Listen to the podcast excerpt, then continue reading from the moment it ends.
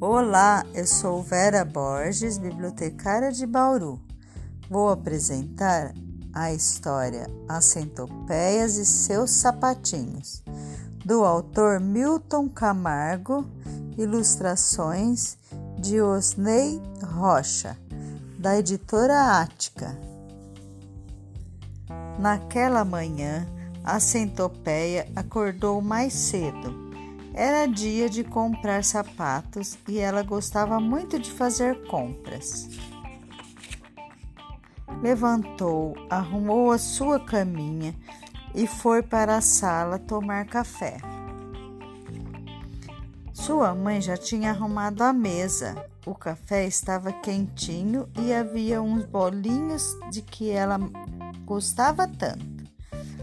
Menina, ande logo, senão vamos chegar muito tarde e não vai dar tempo de comprarmos todos os sapatos de que precisamos. Quando chegaram à loja, a Joaninha veio atendê-las. Bom dia, dona Centopeia. Como sua filha está bonita! Fazia tempo que a senhora não aparecia. A centopeia e sua mãe foram olhar os sapatos que estavam na vitrine. A centopeia pediu um sapato vermelho muito bonitinho. A Joaninha subiu e desceu a escada. Subiu e desceu, subiu e desceu diversas vezes para trazer os pares de sapato para a menina.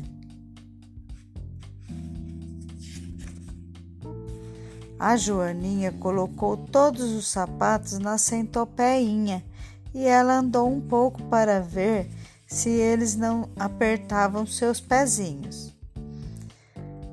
Dona Joaninha, estão muito apertados, não tem um número maior? pediu a centopeinha. E a Joaninha desceu, subiu, desceu novamente a escada. Subiu e desceu, subiu e desceu diversas vezes para buscar sapatos maiores. Quando acabou de colocar os sapatos nos pés da centopeinha, a Joaninha não tinha mais forças nem para levantar. Dona Centopeinha então abriu a sua bolsinha, pagou os sapatos e disse para Joaninha: você hoje está muito cansada. Amanhã eu volto para comprar os meus sapatos. E a Joaninha desmaiou.